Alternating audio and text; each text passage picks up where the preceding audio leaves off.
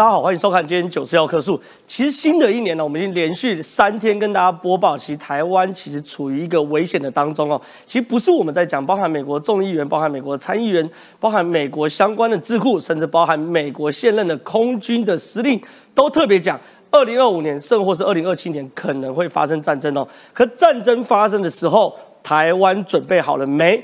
台湾优先应该准备什么？我相信这个问题在很多人朋友心目中都有一个答案。有人可能讲募兵制，有的人讲可能讲战绩，有人可能讲战机，有人可能讲军舰。可是有趣的事情是，我们国防部的智库国防安全研究院哦，最近告诉大家答案，我们优先准备应该是什么？竟然是精准弹药先于载台，大家觉得可能很意外哦，因为在现代战争中，精准弹药包含三百公里、五百公里，乃或于一千公里以上的精准弹药，在战争中可以发挥非常非常大的实力。可是问题是，每一颗弹药就像是一台超级电脑一样，非常难制造。美国特别有评估哦，光是一个包含联合空对地的巨外飞弹，或是长城反舰飞弹的制造一颗。大家可以猜猜要多久？制造一颗竟然要二十个月打造，这是非常非常难以置信的。可是我跟大家讲一个数据哦，光是在俄乌战争中的标枪飞弹里面就有两百五十个晶片。标枪飞弹哦，手持式的哦，在近距离的反坦克武器有两百五十枚晶片，而且全部由台湾供应。你可以想象。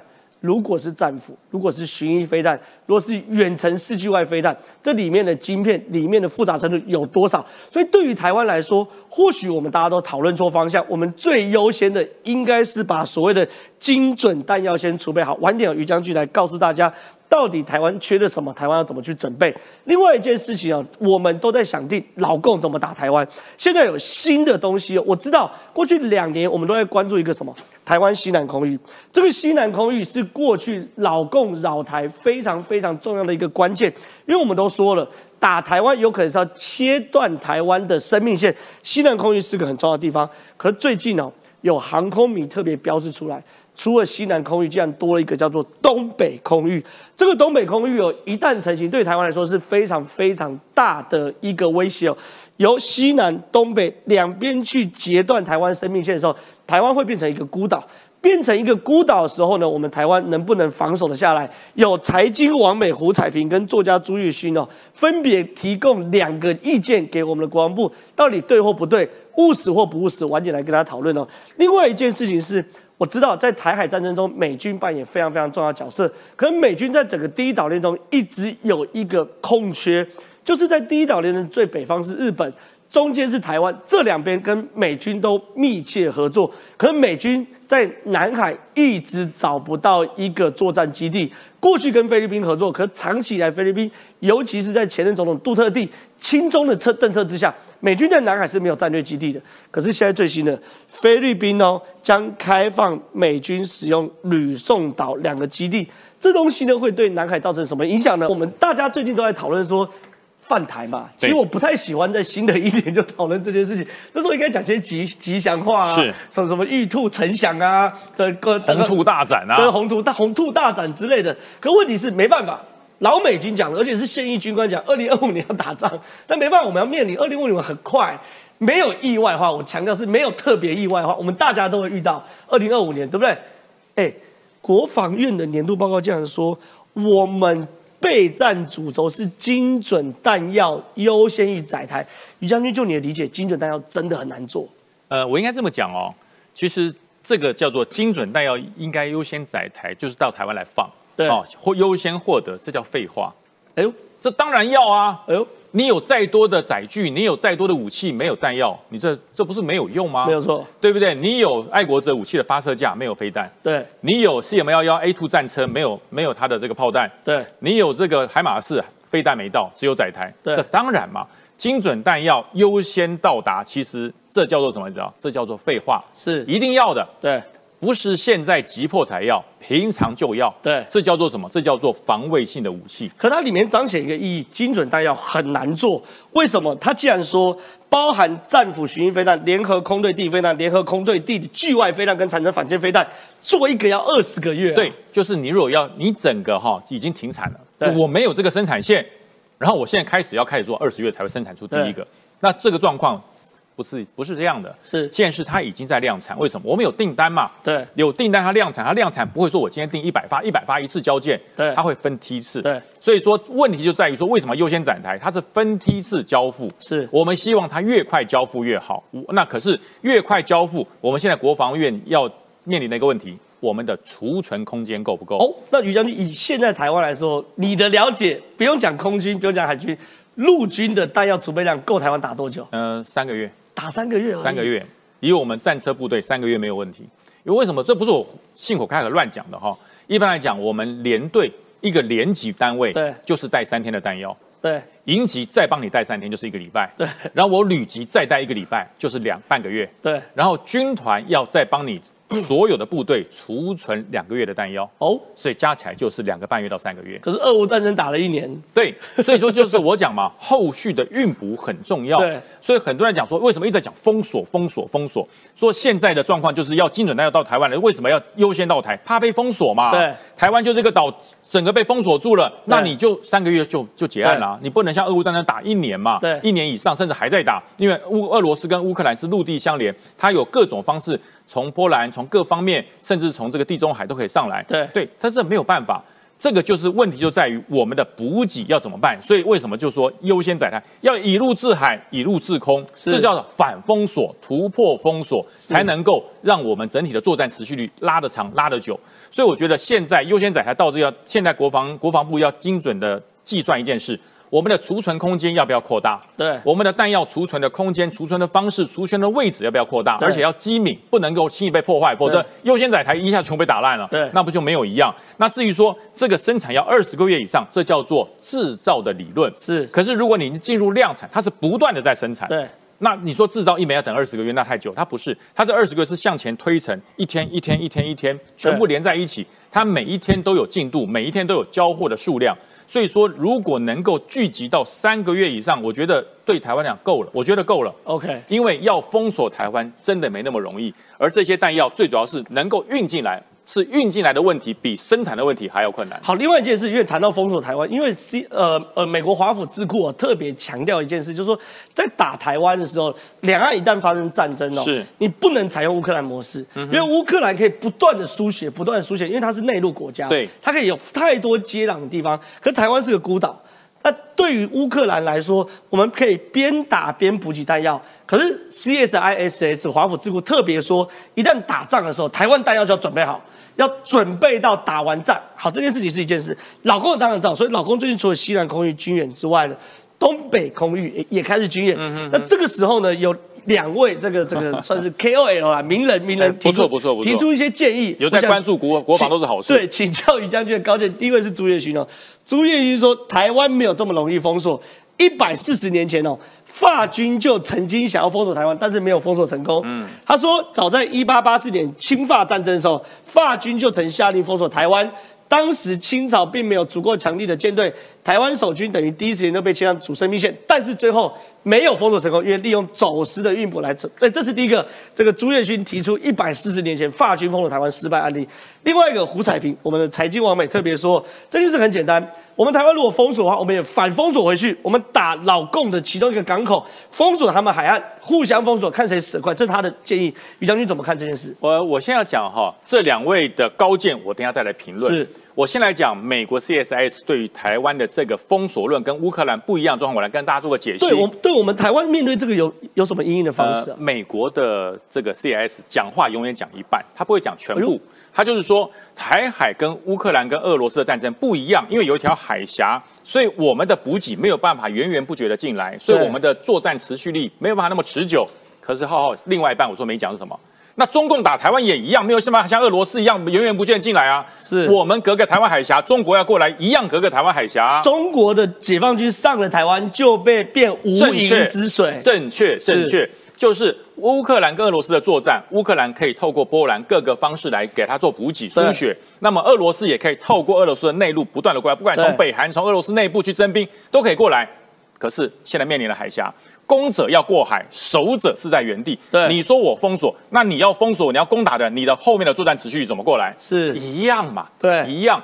攻跟守面临的海峡不会因为他的国力强过海就容易，我的国力弱，我要反封锁就比较难。一样，海对于所有攻者防者的条件是一模一样的，对，所以他对我是障碍，对攻击也是障碍，对。所以我讲，尤其是台湾四面环海，为什么现在整个中国，你看之前在西南海，现在东北，这个对于整体的这个地形的的这个起伏，大家看一下，如果大家可以看一个起伏图，整个深海区是这样子过来到这里。这里是深海，对，这里是深海，这一块也是深海，这边都是大陆棚，对，所以说他为什么要在这个地方，在这个地方，他就是要防止反介入，因为这个地方潜舰各种不预期的武器，它不好掌握，所以他在南海这边摸清了这个地方地略跟。海底航道之后，他开始要抓这边。对，其实这是完整的一个，他要反要反介入。其实看这张图就很清楚哎，一旦打仗，老共的飞机就是这样的嘛，有往西南走的，有往东北走，有往海峡中线往台湾冲的。其这就是一旦打仗有可能产生的轨迹。对，也就是说这一块他是无法掌握的。对，现在目前这一块他是完全无法掌握的。所以说要封锁台湾，现在整个反介入作战最大的困难就是这一块。对，它没有办法切断。为什么？这里面有日本的领土，甚至有关岛。如果你把这些地方一封锁起来，你等同跟美国、日本同时宣战，是没错。所以说，为什么胡锡进老胡要讲嘛？他要跟台湾打起来，第一件事情你要把日本、美国、澳洲全部要算进去。对对，就是因为这一块复杂的地略，是你要封锁台湾，你不可能从这里封锁嘛？你要从这里封锁，美国、日本全部围进去了，是没错。所以说这是很大的问题。好，那我讲到中国现在面临的问题，还有我们如何突破，我都讲完了。现在讲到这两位财经。还有呃，这位作家，对，这讲的不无道理哈，我觉得有点道理啊。有是是，就是说你看当时其实我跟私下聊天讲的不太一样。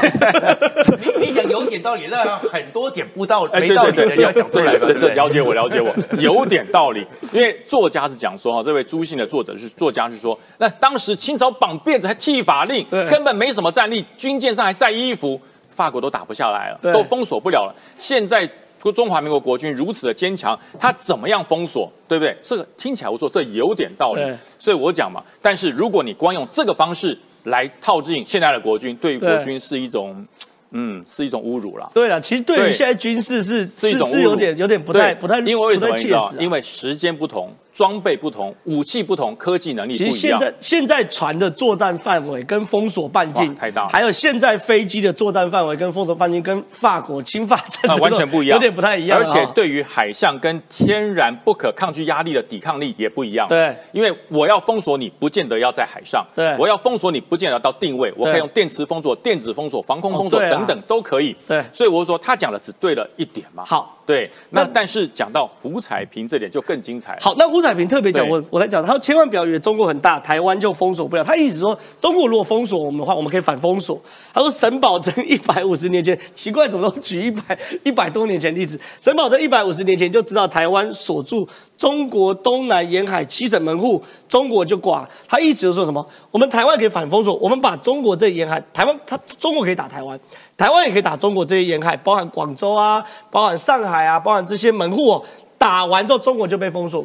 于于将军觉得这说法有道理吗？封锁港口是 OK，要封锁中国不 OK。哦，怎么说？对，因为你封锁一个港口，那它是针对它的经济出口，还有它整个东南沿海经济的命脉，可能会造成影响。可真的打仗起来，老共在乎这些吗？不在乎。他如果在乎经济会崩溃，经济会有问题，人民生活会不好，他就不打了嘛。对。所以说，如果一旦打起来，这都不是问题。对。而且，因为中国不是一个临海的四海环海的国家，它的补给线太多了嘛，他可以往俄罗斯啊，往海参崴啊，往北韩啊，往北韩，往俄罗斯啊，往中亚啊。它的深入太多。一带一路就是为了这件事。当时日本要封锁中国都封锁不了了。对。你想想看，当时的滇缅公路不都做起来了吗？对。所以封锁中国很难，你要封锁一个港口很容易。所以说，如果要用经济的方式来讲，好像。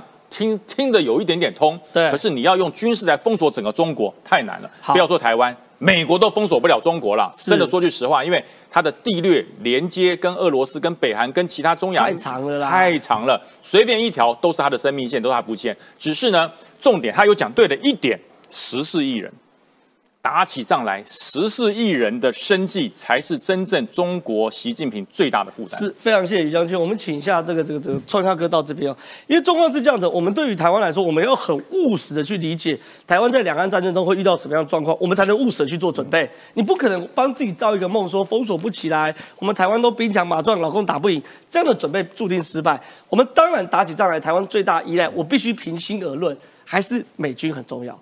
现在有新的讯息哦，菲律宾将开放美军使用吕宋岛两个基地。哎，你说这个非常非常重要，这等于是把美军在第一岛链的最后一块拼图补足了。其实这不只是如此，我们先讲说美军的一个概念里面，他们是全世界七十年来每一年都在打仗。真正实际上懂得战争，对，也懂得怎么打胜仗的，对，所以那个命令讲过，他们是 number one，number one，number one。对，而这个 number one 里面，它有几个概念是我们要先厘清的。第一个厘清的是什么？在美军来讲，只有备而人不战，对，就是战备，我把你拉高，让你知道你的成本大到你无法承受，对，所以这叫备而不战。那如果我们就说啊，绝对不可能封锁啊，绝对不可能的。你看美国就没有这样讲的啊，因为美国最怕的就是你战而不备。你要讲这个是？对，你战而不备。如果你真的要作战了，结果你没做好准备，你就完了。说没关系，我们不会被封锁，不会被封锁。那美国是不相信的。刚刚讲这个的话，共军在说什么？他走这边就是讲的生命线，这个是主角美日之间的过来驰援嘛？对对对。然后再过来这边呢，是我们的天然气船、船啊什么的物资的进来的。然后你说这边呢？这边他如果真的是在跟你开干的时候，连日本都已经演练冲绳岛的撤侨计划了，对，要撤门撤民计划了。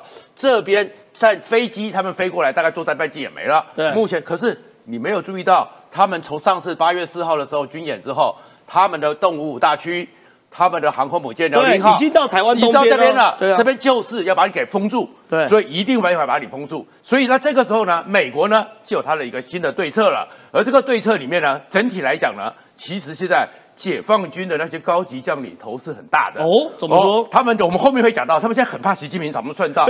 你不告诉我花了这么多钱了吗？你们一定可以阻绝美国吗？区域拒止反介入吗？他们会完蛋，因为什么？因为美国就说，其实战争是什么？海权、陆权，现在的空权、航空权、太空权，对，只有一件事情，我的兵力如何最快速的能够投射到？没错，我的战斗能力，所以跟我有几艘航空母舰。那个是因为二战的时候，就刚刚你讲的，现在的运输能力、现在的速度，包含现在的空军、包含太空中的能力，都不是以前。所以呢，美国现在就讲说，你中国来区域其实反介入。刚刚那张图就是说，让美国的航空母舰不能过来嘛。对。他们还活在九六年的时候，因为那个位置刚好是两艘美国航空母舰。对。哎，他们就说，所以中国就根据那个状况做了他们的区域其实反介入。那美国想说，我如果还过去的时候，我在外面等着，等到你开战了，我开始来驰援。面对中国，这是不够的。不如我一开始就在台湾旁边，比如在卡加延省菲律宾北部的基地，我在冲绳这两边就有两艘航空母舰，等于我一开战，我人就在区域内，也没有戒指的空间。我是一个实体的。不是海上漂浮的、永远固定的航空母舰，对，所以呢，就在这边，我的弹药库就先进来了，对，我的起降跑道就先进来了，所以这边不是有十二个岛，对，要把它做成是飞机 F 三十五的一个临时起降跑道吗？然后在这个菲律宾这边呢，也把它开始，就是如果从这边都拉下来。那是不是整个台湾这边？所以美国呢，到时候航空母舰，你刚刚讲的，他们包围在这边。对。那美国航空母舰不会笨笨的进到这边，我才开始起飞飞机吧？对。那不起飞，只要起飞飞机一飞起来，跟你哥哥作战完毕，驰援完台湾之后，它也没油啦。那没油了怎么办？我们知道说过去的时候，你不能让他的那些战机。还在这边上空空中加油吧？对，他一定要找地方起降。对，那所以呢，菲律宾这边再补进来就很重要了。这就互为其角。那对老公来说，打也不是，不打也不是，打了日本参战，打了菲律宾参战，打了菲律宾参战，然后美国和菲律宾也有协防条约哦。所以呢，你这个时候等于是跟他们开战嘛。然后另外一个是他的战机打完了到这边起降。对，所以美国你看奥斯汀去的时候，还不只是这两个机场要使用，还有五个基地。哦，储放弹药和油料。是，所以其实美国就是准备把菲律宾北部离我们台湾近的地方，也是他来驰援的时候呢，一个也跟我们一样不成的航空母舰，是抽绳也是这个状况。那另外一个是美国神盾舰现在正在南沙群岛去去演习哦，他说不排除传导式航行，这是什么样的航行方式？所以这个是说，其实就是因为现在美国的那个厘米之级，对不对？在南沙这边，那他们山东舰不是也去跟他秀妈手吗？对那秀妈手之后，他们现在看到说，哎，整个这个厘米兹这次来的时候，还带了三四艘实质作战的一个战斗群。对然后呢，美国这个中国就一直讲，因为美国一直在讲一件事情，国际海洋公约里面判决也是一件事情，岛礁不叫岛。对，岛礁不是岛，那你就没有所谓的主权主权就没有领海的，对不对？那美国现在就是在你周边绕，那周边绕的话呢，所以中国智库开始讲说，哇，如果这样子，他们的速度又快，山东舰的速度又跟不上他们，他们哪一天呢逼近十二海里，那就算了。如果在这边，尤其是南沙群岛，那里面的遮蔽礁啊什么礁那么多，它直接从你中间穿过去怎么办？对，那穿过去的话，那当然现在是不开战啊，但是你还不打？打还不打，你要不要攻击他？对然后另外一个是他在宣你在宣称这是你的领海，美国说自由航行权。对那如果李米兹老大先走一次，那接下来的英国的伊丽莎白女王号要不要也来走一次？法国也来走一次法国随是，然后日本的出云号要不要来走一次？所以就是你要建立新常态，你在我们台海这边建立新常态，美国就在南海这边是用我的实力。告诉你什么叫做新常态，是然后这整个东西过来，我为什么就讲到解放军很害怕？因为害怕是说他们怎么去跟习近平交代？对九六年飞弹危机的时候，他们就想说区域技师访越入，我们需要航空母舰，我们需要万吨大驱，我们要各种的军舰，我们把台湾包围起来，就可以把九六年那个美军两台航空母舰把他们吓到的状况，对都处理掉了。可是现在呢，哦，开始发现说美国的战略、美国的战法、美国的那个与时俱进，不是他们二十几年前那样一个想定。哎，是中国的军事专家特别说，山东号逊于尼米兹号。更大关键是，山东号是中国海军现役最新的航线，尼米兹号是美军现役最旧的航线。哎，这中国讲的，哎，而这里面就是他们里面的大内宣里面，很多人还在那边做很多人那个。可就像我们先前选前的时候的民进党有时候会做一些梗图嘛，讲自己很厉害，所以他们内圈还这样。但是有些人真的发现，我这样子再凹下去的话，到时候如果习近平真的来算账的时候怎么办呢？所以有些人开始要平衡了，对要转回来了。哎，我们没有这样子。你看呢？因为他们那时候是凹什么？就是你看山东号一演的时候，结果李米斯号快速的离开，他们就说怂了。怂了，美国对怂了，看到山东舰怂了。对这个专家就说：“哎，不是啦，人家是核子动力的，人家在海海面上的运转的速度、作战的速率远高于我们，而且他还讲说，我们要去认知一点，他的意思就是。”不要真的让习近平以为说，就像那个当年的慈禧太后一样，我有北洋舰队了，我可以跟十一国开战，向万国宣战他。得在帮习近平踩刹车。对，他是在帮解放军踩刹车，对然后是说，我有讲过哦，如果你习近平真的做这个决定之后，到时候算秋后算账，不要把我叫王，这现在不是王岐山了，是不是那个薛丁霞把我抓起来关起来哦？所以才开始做一个消毒的工作。然后这个消毒工作里面呢，后面呢，他们最新的不叫福建号吗？对那福建号呢，他们现在呢，哎。开始由俄罗斯或什么，很多人就想说，你就算你那个是新的山东舰，因为你还是抄那个山东舰里面还是根据前面的辽宁号嘛。对那辽宁号我们也都知道，说先前的时候是根据乌克兰、俄罗斯当时的一个军舰对而改的。那现在他就说，哎，我们他们现在有新的一个辽宁舰了。对，而这个辽宁舰新的福建号，新的福建号，你看它也是跟李米兹一样是水平的，对不是这个翘起来的滑跃式，所以它也可以有那个整个弹射的电磁弹射。蒸汽，不，它是蒸汽，还没到对电池，因为它电力没那么高，它不是核子动力。对然后蒸汽弹射，然后整个那个里面的舰载机也很多，但是俄罗斯想说，哎，我怎么越看哦，越像俄罗斯当年前苏联未完成的帝国梦。是俄罗斯讲的，是不是？对，俄罗斯先讲的，为什么呢？因为呢，俄罗斯当时看到美国有做了整个厘米之级级的出来之后，就是刚刚讲的是第一艘。对哎，那半世快要半世纪了，四五十年前的俄罗斯也想要做核子动力的航空母舰，是但是因为后来不是俄罗斯垮了吗？所以只做了百分之四十就被拆解了。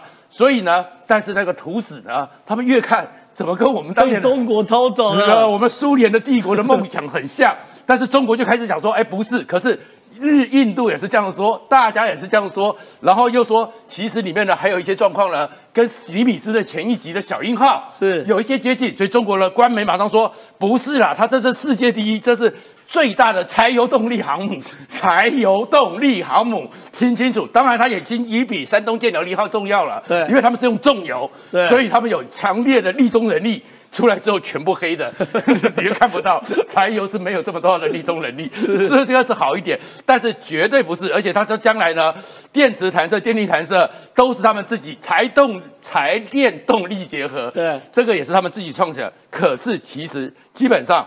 他们还讲说，哎，八万吨又跟小鹰号一样，他们在解释这么多，为什么开始了？有些人说，哎，我们还是要检讨一下，要怎么样？因为还是那件事情，因为他们现在所构想的区域拒止反介入，美军现在所透露的讯息，其实慢慢的都告诉你说，美国的想法是不一样的。而这个时候怎么办？还要再继续消毒啊，免得习近平就说，哎，怎么我看到的资讯？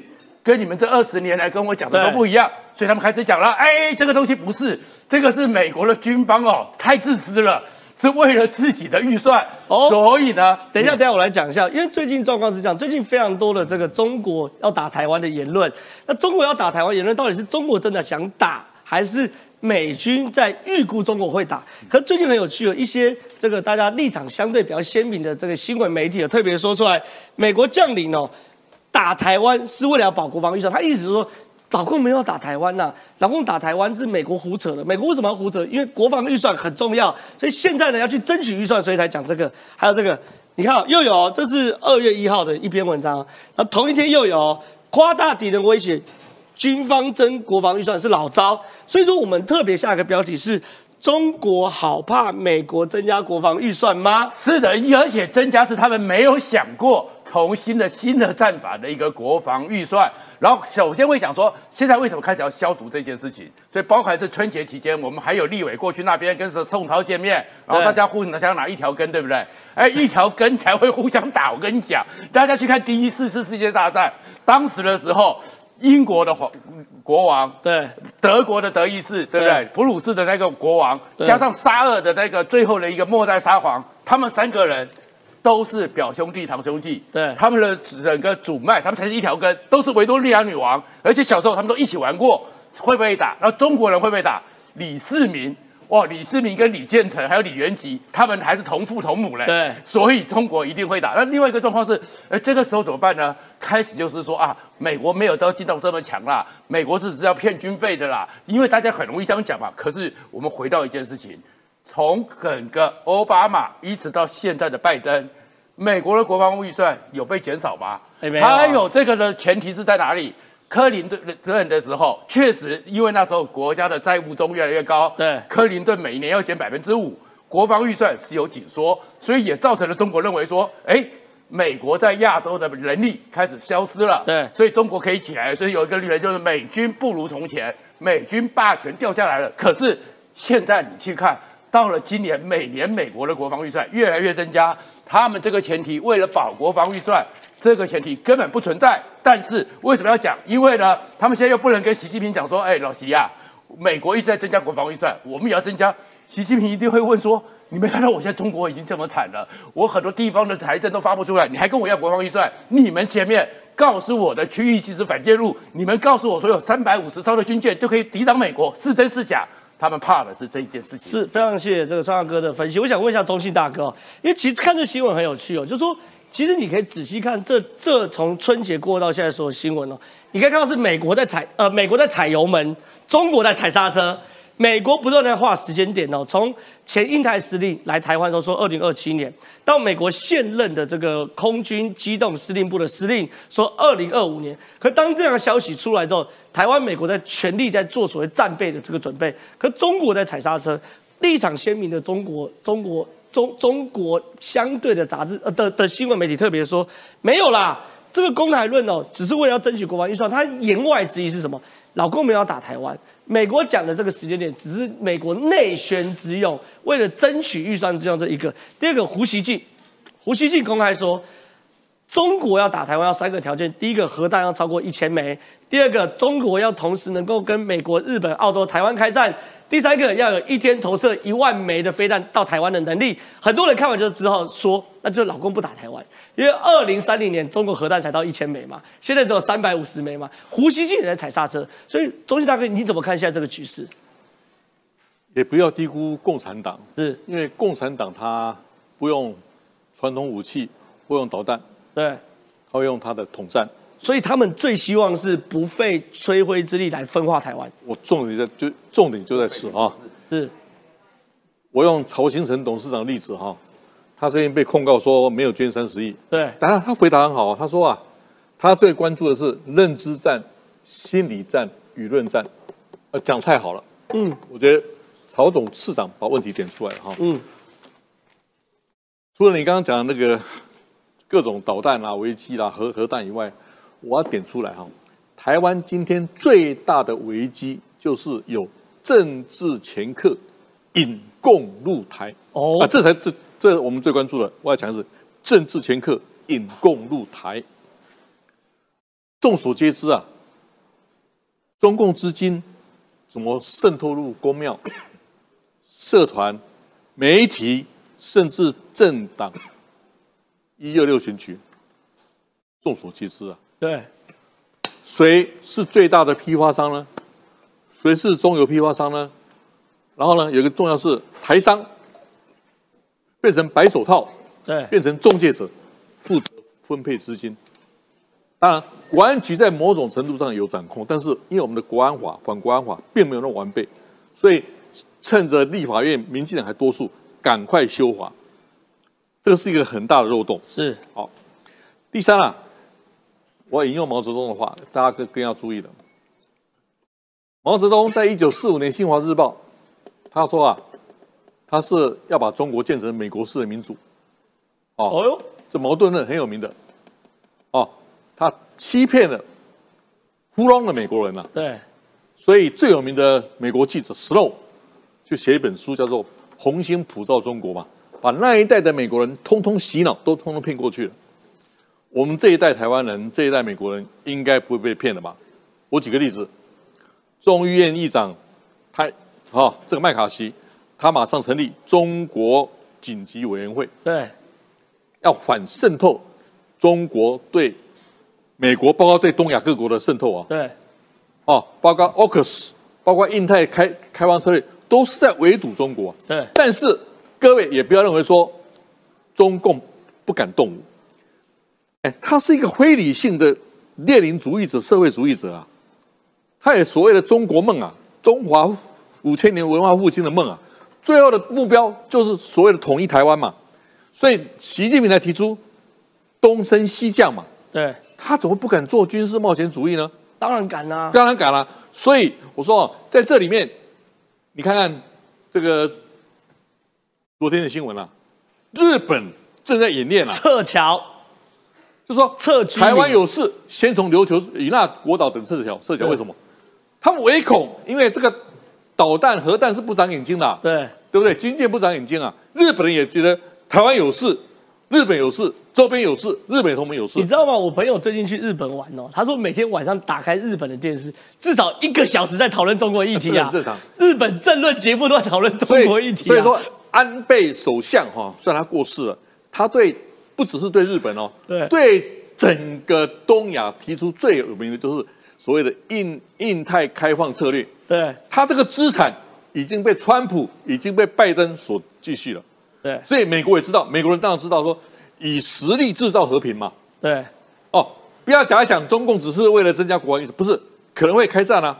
对如果哪一天中美一战，或者中共无力换台，我们怎么办呢？这是一种当然一种假想，一定要做。但是我要在这边提特别提出来，我们的正如曹董所说的，我们的认知战、心理战、舆论战，党国或者敌我有分清楚吗？